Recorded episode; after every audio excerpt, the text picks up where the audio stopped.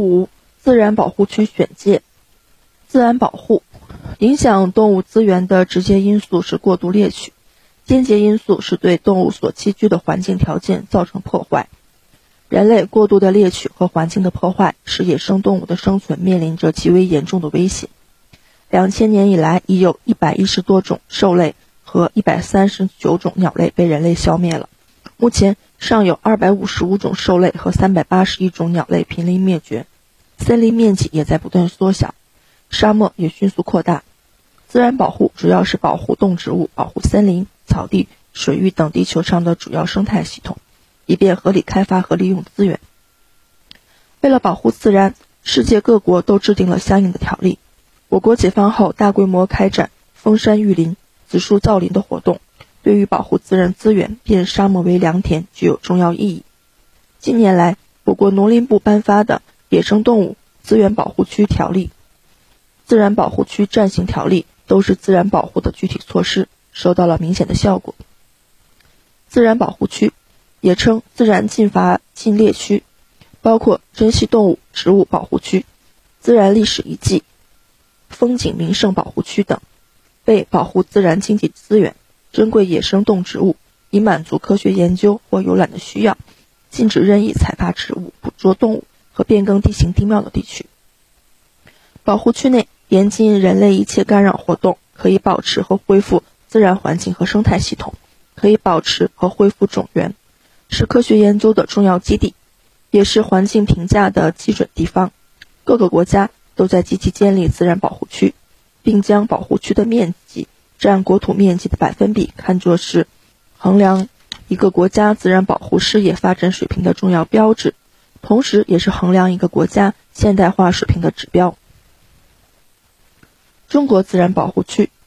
到一九八三年，我国已经批准建立不同类型的自然保护区，占国土总面积的百分之一点六四。其中，吉林的长白山、四川的卧龙和广东的鼎湖山纳入世界生物圈保护区。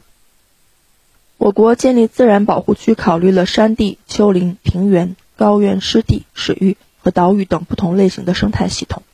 考虑了特产或珍稀的动植物的生存地区，考虑了地质剖面、冰川遗迹、化石产地等特殊意义的自然历史遗迹地区，还包括自然风景区、名胜古迹区。近年来，我国自然保护区已达三百多个，而且还在继续发展。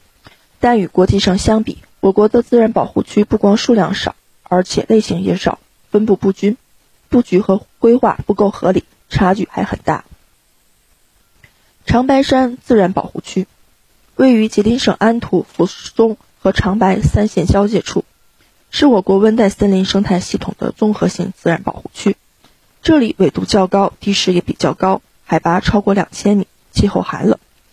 长有各种落叶松。树干挺直，高达二十余米，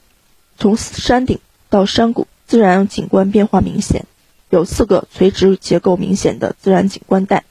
动植物资源非常丰富，有植物一千三百多种，包括有经济用材林，如长白落叶松、红松、云杉、冷杉等。陆栖脊椎动物有三百多种，如东北虎、东北青鼬、梅花鹿、紫貂、乌苏里黑熊。夏季还有许多来自热带、亚热带地区的夏候鸟。鼎湖山自然保护区位于广东省高要县，在北回归线上，面积约一千七百多亩，是亚热带常绿级雨林自然保护区。在地球上，北回归线上的植被大部分是荒漠或干旱草原，唯有鼎湖山保存有南亚热带天然林。保护区内有高等植物一千七百多种。采用植物有三百二十多种，药用及油脂、淀粉、柔科植物有一千二百多种，其中格木、野生荔枝为国家一级保护植物，吊樟鼎湖冬青、观光木为本区特有树种，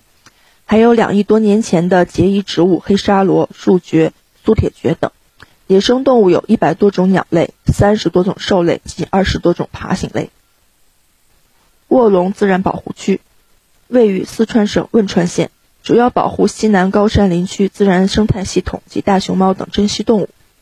这里地形复杂，从高山冰雪带到谷地中的亚热带森林，垂直至自然分带明显。南北走向的山脉和重谷有利于南北方区系动物交流，动物种类繁多。卧龙保护区内生长着六种竹子，面积近六六万公顷，可供大熊猫安居乐业。一九八四年，在卧龙保护区内建立了大熊猫研究中心的养殖场和中心实验室，接待中外专家从事研究工作，努力使每只大熊猫都处于人类的保护之下。内丁领岛猕猴自然保护区，一九八四年十月四日成立，位于广东省珠江口的内伶景岛上。该岛处于香港、澳门、深圳、珠海四大城市之中，面积五平方公里。岛上山峦起伏，地势东高西低，四季如春，是猕猴理想的栖息场所。岛上现有猕猴六七群约二百只。经反复调查证明，该岛是天然的猴岛。这些猕猴是土生土长，是我国珍贵的土特产。更值得重视的是，像这样长期封闭在一个狭小的环境之中，近亲交配机会多，按理会出现遗传上的退化现象。而恰恰相反，内伶仃岛上的猕猴生长良好。体状毛光是何原因？因此，它们有重要的研究价值。